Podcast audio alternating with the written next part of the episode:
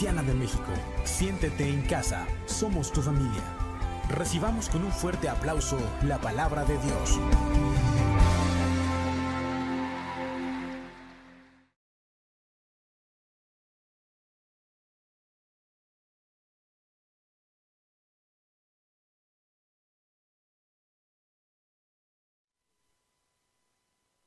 Gloria a Dios. Los niños pueden pasar a su momento de clase infantil. Ok. Abróchense los cinturones. Vamos a comenzar con el alimento de esta tarde. La mesa está puesta, el Señor está aquí, corazones dispuestos. Bien, dice la palabra del Señor en el Evangelio de Lucas en el capítulo 17. Dijo Jesús a sus discípulos, imposible es que no vengan tropiezos, mas hay de aquel por quien vienen.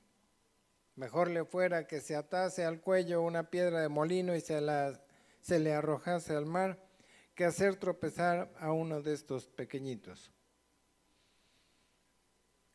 Esto es como de sorpresa, de decir, aquí Jesús está diciendo, bueno, de hecho el, el Señor Jesús dijo, en el mundo tendréis aflicción. ¿Cuántos les ha cumplido esta promesa el Señor? Pero dice, confiad, yo he vencido al mundo. Sin embargo, aquí en este momento habla aquí acerca de aquellos que son quienes causan el tropiezo y dice, cuidado quien haga tropezar a uno de estos pequeñitos. Y sigue diciendo la escritura, mirad por vosotros mismos, si tu, hermano, si tu hermano pecare contra ti, repréndele, y si se arrepiente, perdónale. Y si siete veces al día pecare contra ti siete veces al día volviere a ti diciendo me arrepiento, perdónale. Y dijeron los apóstoles, Señor, aumentanos la fe. Y entonces el Señor dijo, si tuvieras fe como un grano de mostaza, podrías decir a este sicómoro, desarráigate y plántate en el mar y os obedecería. Y entonces aquí yo veo tres partes en esta porción y, mire que cuando se escribe originalmente la palabra no tenía versículos y capítulos.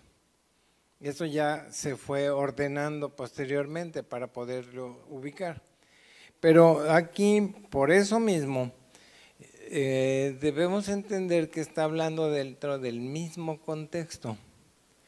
Y, está hablando, el Señor nos enseña acerca de las relaciones entre las personas.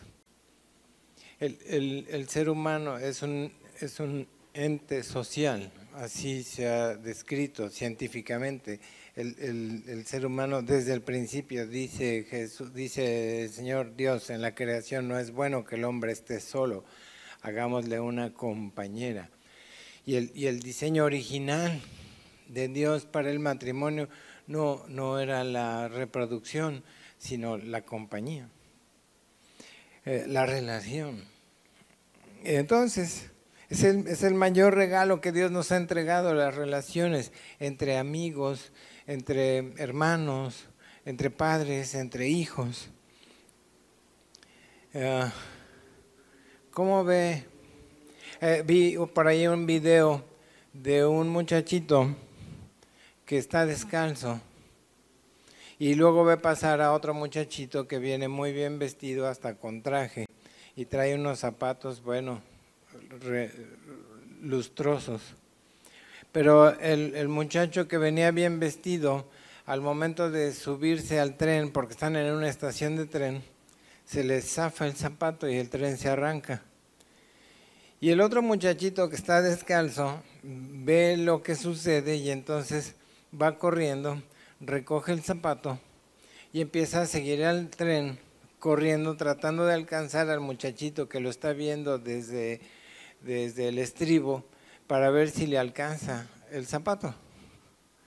Y conforme el tren va agarrando velocidad, llega un momento el que el muchachito que está arriba del tren se da cuenta de que no se va a lograr. Y se quita el zapato y se lo avienta. ¿Por qué? Porque un zapato no vale nada si no se complementa para hacer los dos, para hacer el par. Qué buena, qué buena parábola. Entonces, Dios nos enseña acerca de la importancia de caminar juntos, pero también fue necesaria una enseñanza muy específica y nos dice que es imposible que no vengan los tropiezos. Digamos que como cuando se hace un contrato entre dos partes y están todos felices de firmar el contrato porque va a ser en la compra de una pantalla o de una moto, un coche, una casa. Bueno, están todos felices. Pero hay algunas cláusulas que es muy importante leerlas porque los tropiezos vendrán. Ahí dice que si no paga uno a tiempo van a cargar intereses moratorios y si sigue el retraso van a haber otras consecuencias más graves y, y los tropiezos están previstos. Cuando se hacen socios para hacer un negocio, dos personas, bueno, se festejan, se abrazan, brindan y los tropiezos vendrán. Y, Jesús enseñando sobre esto y dice que llegará un momento en que los tropiezos vendrán y hay de aquel por quien vengan los tropiezos. Y aquí es que nosotros vivimos con un criterio de que el que la hace la tiene que pagar. ¿No? Este, y entonces aquí si habla, dice, cuidado con aquel que haga tropezar a uno de estos pequeños, porque más le maldría que se atara una piedra de molino y se arrojase al mar. Y hay juicio. Y, nosotros decimos, sí, que la pague, pero se nos olvida que Cristo pagó por todos los pecados de la humanidad. Así que inmediatamente después, y entonces empezamos a hilar este pasaje y empieza a tener sentido cuando después del juicio el Señor nos está diciendo tienes que perdonar. El, el asunto es que como si la hizo, y, y, sobre todo cuando digo me la hizo, y el Señor te dice tienes que perdonar. Y si vienes siete veces al día, y bueno, vuelve a decir me arrepiento, vuélvelo a perdonar. Y entonces por eso viene el tercer punto del pasaje cuando los apóstoles dicen, Señor, aumentanos la fe. Porque si me la hizo, me la debe de pagar y luego viene la enseñanza de que tengo que perdonar, entonces ahora me empiezo a dar cuenta de que necesitamos fe.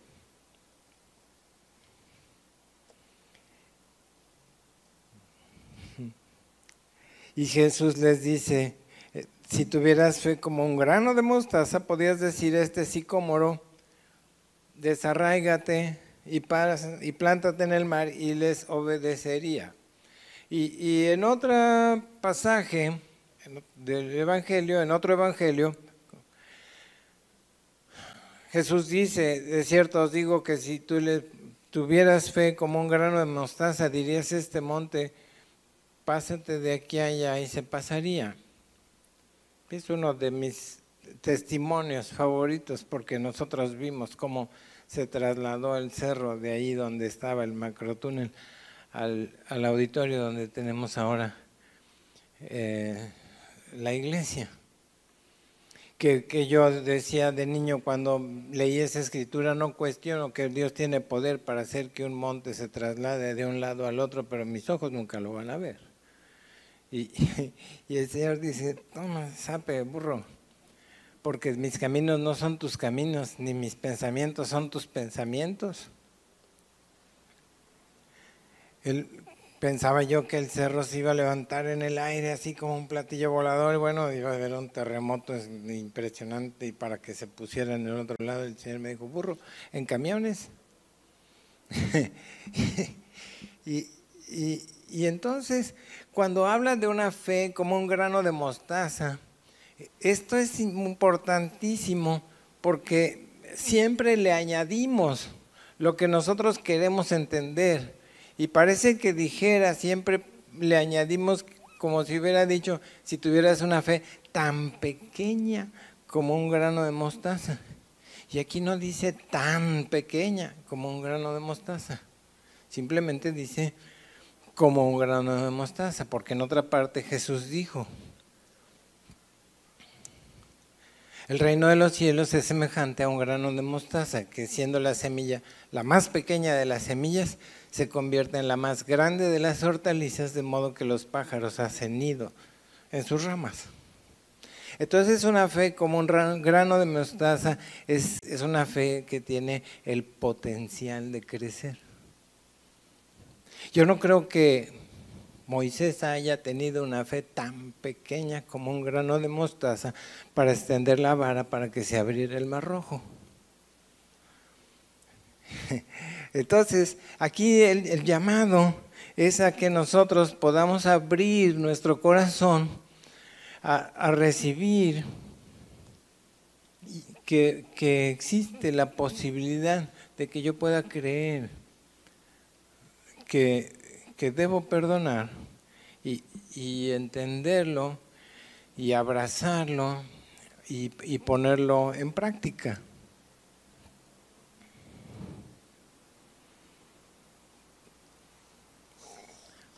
Pero necesitamos fe. La fe es importante para, para restaurar las relaciones por medio del perdón. La palabra perdonar viene de dos raíces, una que es per, que significa total o permanente o definitivo, y donar, que significa regalar. Y, y, el perdón consiste en eso, que yo ponga mi corazón de manera generosa, dispuesto a regalar, a otorgar el perdón. No porque la persona lo merezca, sino porque yo entiendo, recibo por fe que eso es lo que va a traer la restauración y, y la sanidad. Otorgar el perdón es lo que, lo que Dios nos muestra con su, con su ejemplo, es el mayor ejemplo. Y, la parábola de los dos deudores nos muestra que como Él ha perdonado una deuda que nosotros teníamos que era impagable, y nosotros no podemos perdonar a una persona, sea mi hermano, mi consiervo, mi compañero, por una, por una ofensa. Tenemos que estar dispuestos a olvidar la ofensa. Ya, eso ya ni quien se acuerde. Y, olvidar tiene que ver con, con entender que no es que lo voy a borrar de la memoria, sino que simplemente va a dejar de tener el efecto que tenía. Me va a dejar de hacer sentirme mal. Es como una persona que habla y dice, esta muchacha yo ya la olvidé. Y pues no se borró de la memoria, puesto que está hablando de ella, pero ya lo que sentía ya desapareció. Y, el perdón tiene que ver con olvidar la ofensa, así.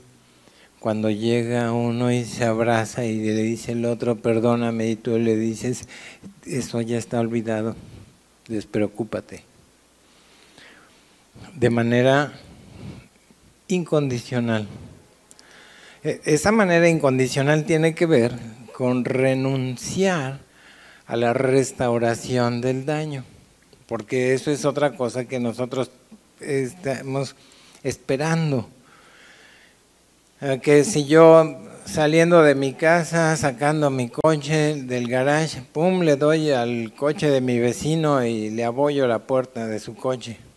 Y voy y toco la puerta y le digo, vecino, fíjate que ah, fue un accidente saliendo de, y le di un golpe a tu coche. Perdóname, por favor. Perdóname, perdóname. Fue sin querer. Y el vecino me dice, bueno, pues fue un accidente, sí, te perdono, pero este, ¿cómo vamos a quedar? ¿No? Este, me vas a restaurar, me vas a reparar el daño. En, este caso hay que entender que, que ese perdonar es regalar con generosidad, renunciando a la restauración del daño. ¿Sabes qué? Eh, la, restauración no va a venir de parte del que te ofendió. La restauración va a venir de parte del Señor. Te lo digo por, por experiencia propia. He renunciado a la restauración del daño, daño material, este, pérdida económica. Y, oye, cuando, este es un ejemplo, no, no es el caso, del testimonio, pero vamos a poner un ejemplo de alguien que hizo un negocio con otra persona y me hizo perder 10 mil pesos. Y yo tomo este acto de fe y decido perdonar y esto ya se acabó. Y luego el Señor viene y hace restauración y por otro lado me llegan 10 mil pesos y digo, ay, mira, ahí está, el Señor ya me bendijo. Pero si el otro me hubiera pagado ya tendría yo 20 mil. No, yo tengo que recibir la restauración y olvidar aquello. Dejarlo atrás, el, el Señor se va a encargar. ¿De qué sirve si tenemos una gran fe para servirle a Dios? Si yo estoy en el equipo de servidores y yo vengo eh, y hago actos de servicio dentro de la congregación. ¿De qué sirve que yo tenga fe para predicar? Pero no hemos desarrollado la fe más importante, que es la que se necesita para restaurar las relaciones. Primera de Corintios 13 dice que si no tengo amor, de nada me vale. Aunque yo pueda hablar en lenguas angelicales, vaya que yo le vendiera todos mis bienes para darle a los pobres. Si no tengo amor, de nada me vale. Entonces, la fe que el Señor marca para restaurar nuestras relaciones es por medio del perdón el Señor te dice, suéltalo ya. Como, como los niños, cuando uno llega con el papá y le dice, mi hermano me quitó mi juguete, y el papá le dice, déjaselo, yo te voy a dar uno mejor. Esas pequeñas basuritas que no nos permiten fluir juntos hay que echarlas fuera, hay que quitarlas, hay que todo eso que estorba. La escritura dice que sin fe es imposible agradar a Dios. Entonces, deja atrás lo pasado. Mira, si es cierto que viene este otra vez el ejemplo de la persona que tuvimos un negocio que salió mal y yo perdí 10 mil pesos que no me los pagó, en fin. pero, pero si yo ya perdoné de todo corazón, estoy dispuesto a, restaurar la relación. Pero viene otra vez y me dice, oye, préstame dinero. Y yo digo, no, no puedo. No, puedo exponerme a perder otra vez ese dinero, porque no lo perdonaste, no, sí lo perdoné, de todo corazón, pero yo ya sé que tiene un problema con el cual está batallando y no me voy a exponer a que me vuelva a lastimar. Eso sí, hay que tener juicio y discernimiento, pero, pero la relación sí se puede restaurar.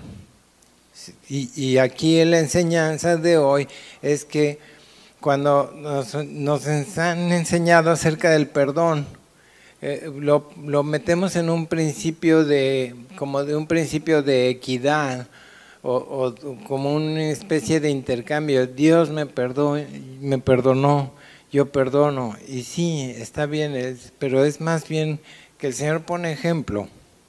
Él da ejemplo. Yo entro en la enseñanza de que perdonar es un acto de fe.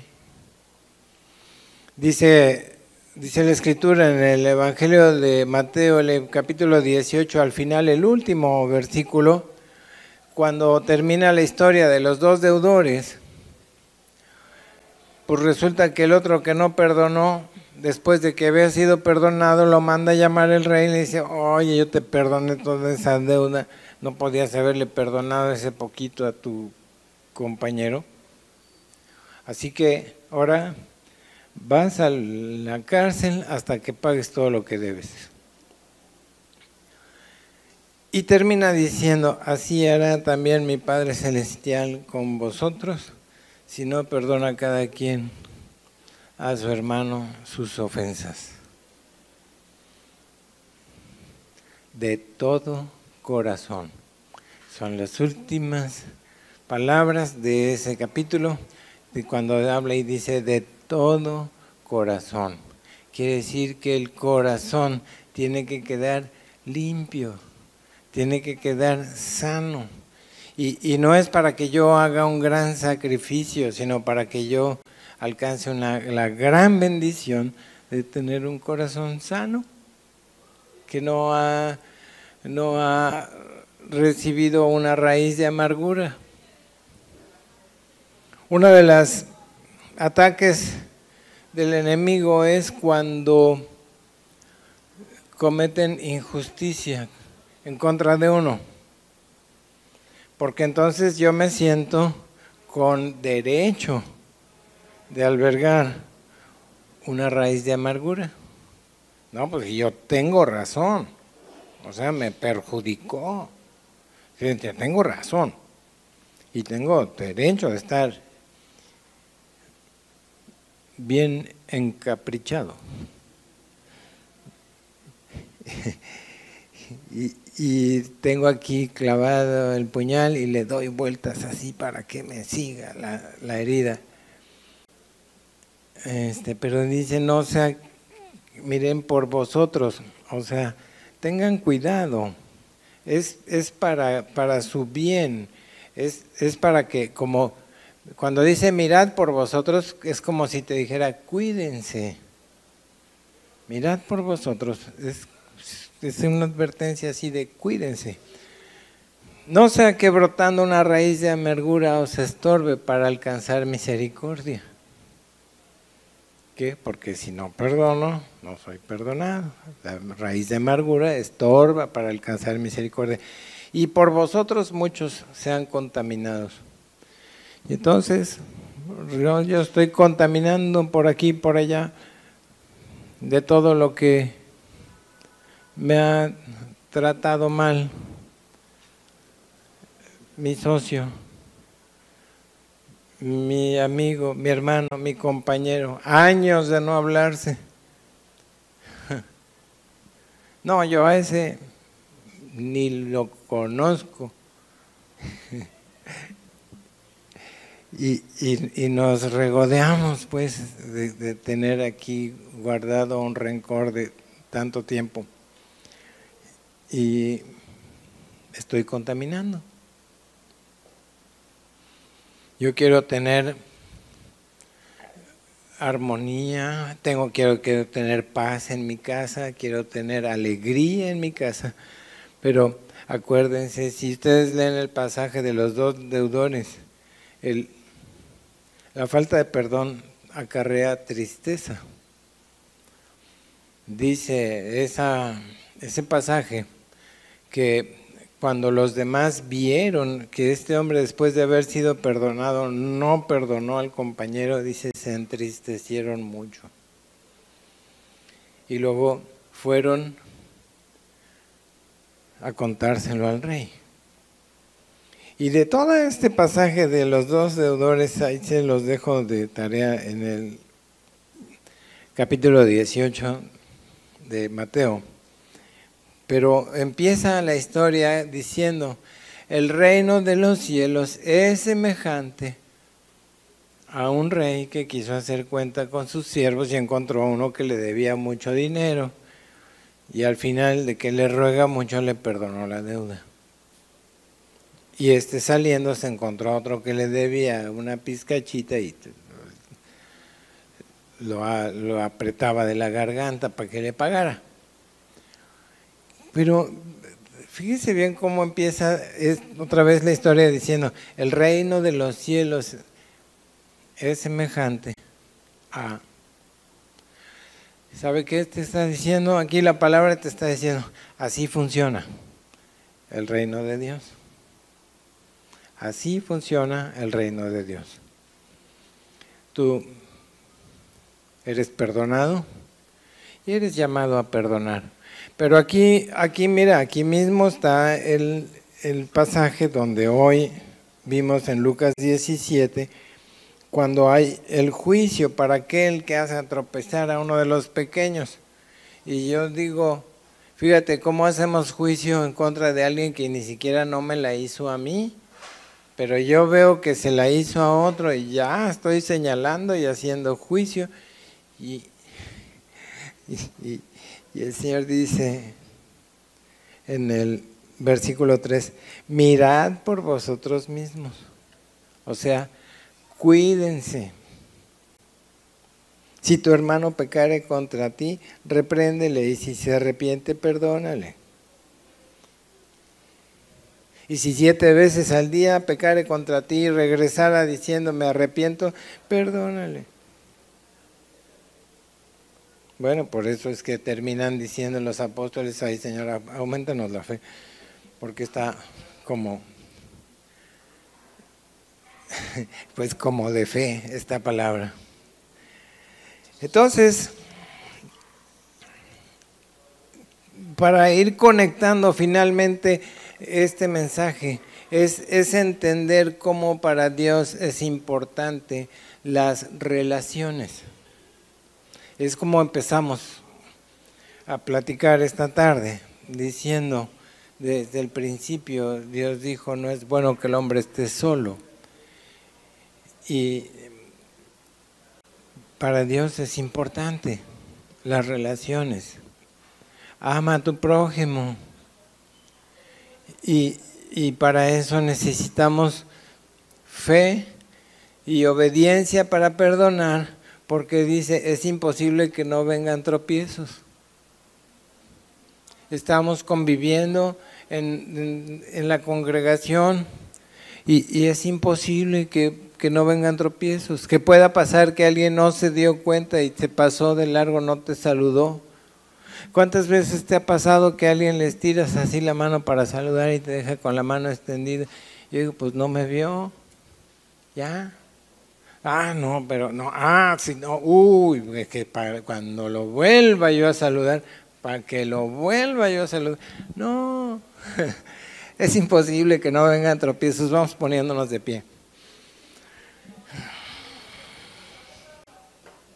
En la convivencia surgen conflictos, pero tenemos que tener fe y buena disposición para perdonar si es que hay, hay error, si es que hay agravio Y para conciliar es más importante la relación que, el asunto por el cual estemos discutiendo. En, en las reuniones para matrimonios yo les aconsejo a las parejas y les digo, escoge tus batallas y pelea solo las que valgan la pena. O sea, podemos hacer una verdadera conflagración porque estamos discutiendo si vamos a comprar una marca de pasta de dientes o la otra. Ay, oye, pues ya comprar la que sea, no, importa. Bueno, te los digo porque yo hacía eso. Iba yo al súper con mi esposa y empezaba a decir, no, pero es que este es de 500 gramos y este es de 430 gramos y si vas y lo divides y no sé qué. Y un día yo me, me, me, descubro a mí mismo diciendo esto, bueno, yo no sé cómo me soporta.